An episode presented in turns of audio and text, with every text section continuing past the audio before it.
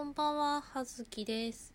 えっ、と、質問箱の方に質問いただいておりますので、続いて質問に答えていきたいと思います。えーありがとうございます。えーラジオネームがないので、ちょっとどちらの方かわかりませんが、ご質問いただきありがとうございます。質問がすげえシンプル。え質問。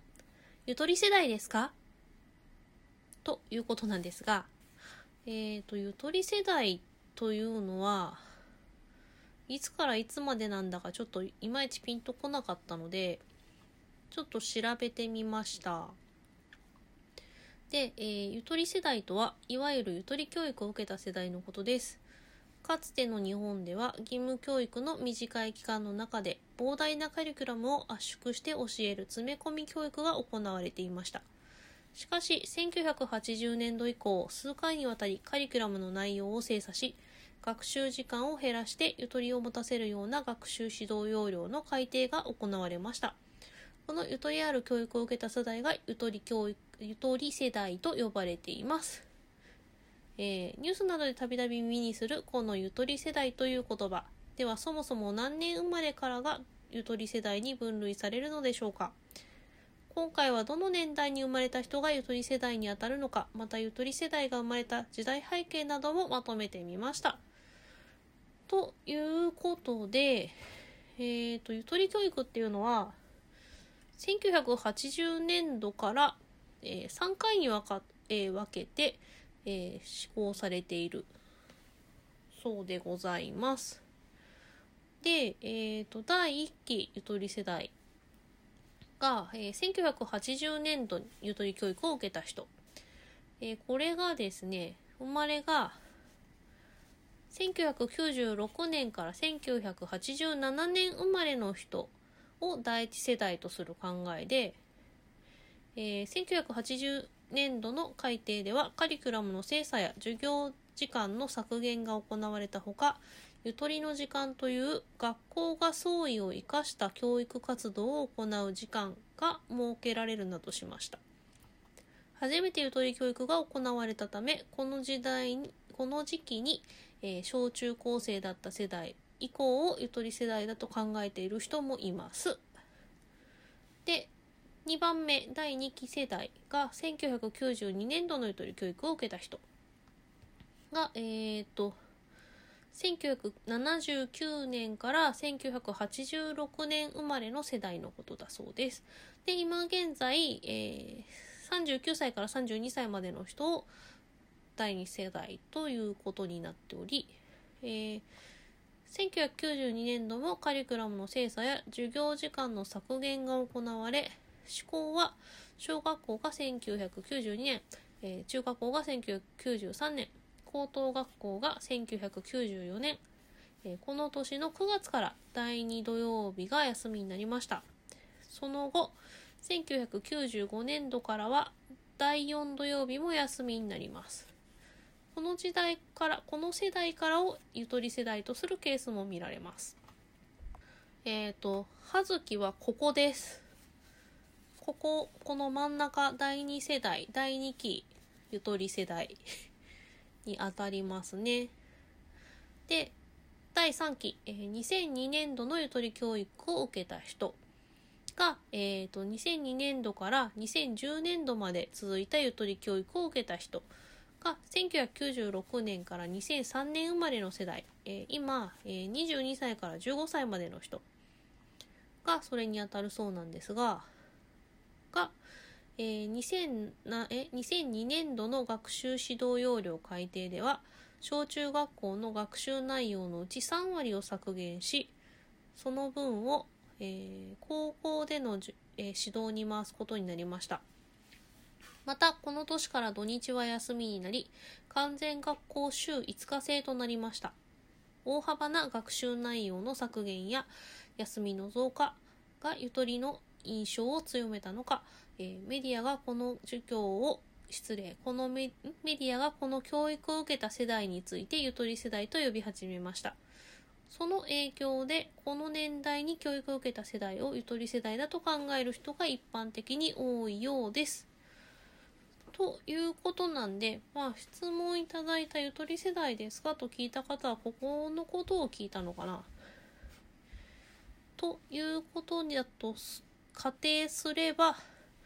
第2期なのでゆとり世代ではありませんと言ってしまっていいのだろうか？よくわからない。がえー、ゆとり世代が生まれた背景、えー、ゆとり教育は生徒生徒自身で考える力を養うことを目的として導入されたものです。かつての詰め込み教育では大学入試の突破を目標に暗記メインでとにかく知識を増やすための指導を行っていました。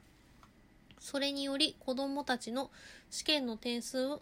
点数の平均は上昇しましたが暗記したことをすぐに忘れたり詰め込みすぎるあまりに授業についていけない子どもが増加するなど問題がありましたそのため生徒が自分で考え学習内容を正しく理解して覚えられるように詰め込まれていたカリキュラムを精査し授業に余裕かっこゆとりを持たせるような教育が求められ求められました。これに従って改定導入されたのが1980年度からのゆとり教育です。まあ以下略なんですけど、まあ、特にあの思うでもあの社会とかさ歴史は常に増え続けるわけじゃない？どんどん未来に向かって伸びていくじゃないですか。もうあれですよね。現代史の駆け足っぷりったらないですよね。ななんでまあこればっかりはねしょうがない宿命的なものがあると思うけれども。でもゆとり世代の特徴っていう欄にえー、ゆとりを持たせたことで学力が低下したなどネガティブなイメージのあるゆとり世代ですがこの世代には以下のような特徴があると言われることがあります。1仕事よりもプライベートを重視する。2指示がないと自分から動かない。3挫折から立ち直れない。4物欲がなく物への執着が薄い。5恋愛や結婚への興味が薄い。え他にも無気力無関心といった言葉で表現されるなどゆとり世代はマイナスの印象を持たれがちで一部の指揮者からはこうした特徴があるのはゆとりある教育を受けたからと指摘されてきました。しかし本当にそうなのかは脱ゆとり世代ゆとり教育を受けた世代が大人になり世代間の比較をしてみて初めてわかるかもしれません。って言うけれどもそもそもゆとり教育を導入しようとしたのは生徒自身が考える力を養うことを目的として導入されたにもかかわらず指示がないと自分から動かない。これいかに。なんですがまあね。まあ仕事よりもプライベートを重視するっていうのは別にまあそんなに悪いことではないと思う。しあまあそれはなんか休みがね増えたからなのかなとかは思うけど指示がないと自分から動かないとか挫折から立ち直れないとか物欲がなくて物への執着が薄いとか恋愛や結婚への興味が薄いってこれなんか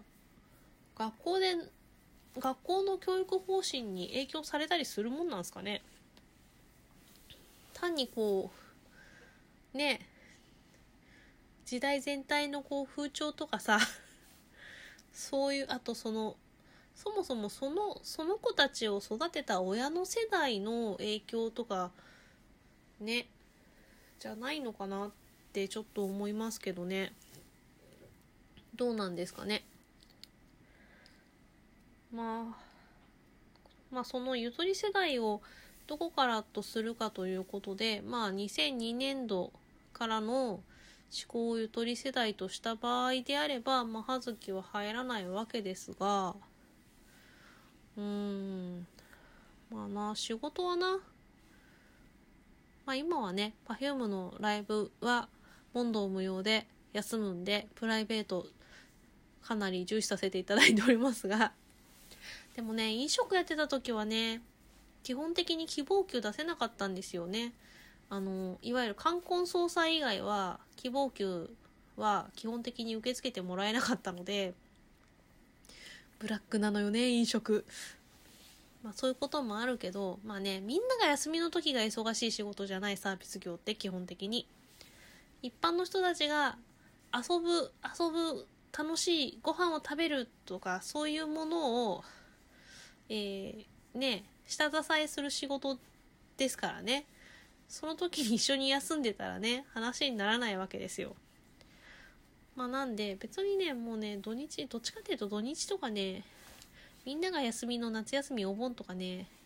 正直休みたくないよねどこ行っても混んでるから。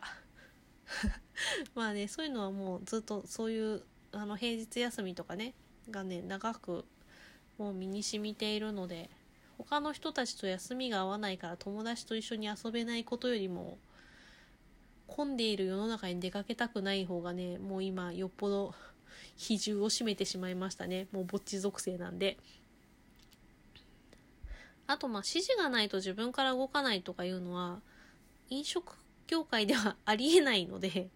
そう話にならないのでまあこれはあの仕事職種によるかなって思います。挫折から立ち直れないもねちょっと程度にもよるしね。あ物欲がなくいや私物欲の人物欲しかない。物欲で生きてる。まあねそんな感じですかね。結婚結婚恋愛や結婚への興味興味ね。まあ結婚はしてるからね。全くないわけじゃなかったんだよね。まあ結婚なんでしたのかっていう回もあるんでそちらを聞いていただけるとちょっとん？ってなると思いますけれども。まあまあそんな感じで質問に答えさせていただきましたありがとうございましたじゃあじゃあそんなわけで、はずきでした。失礼します。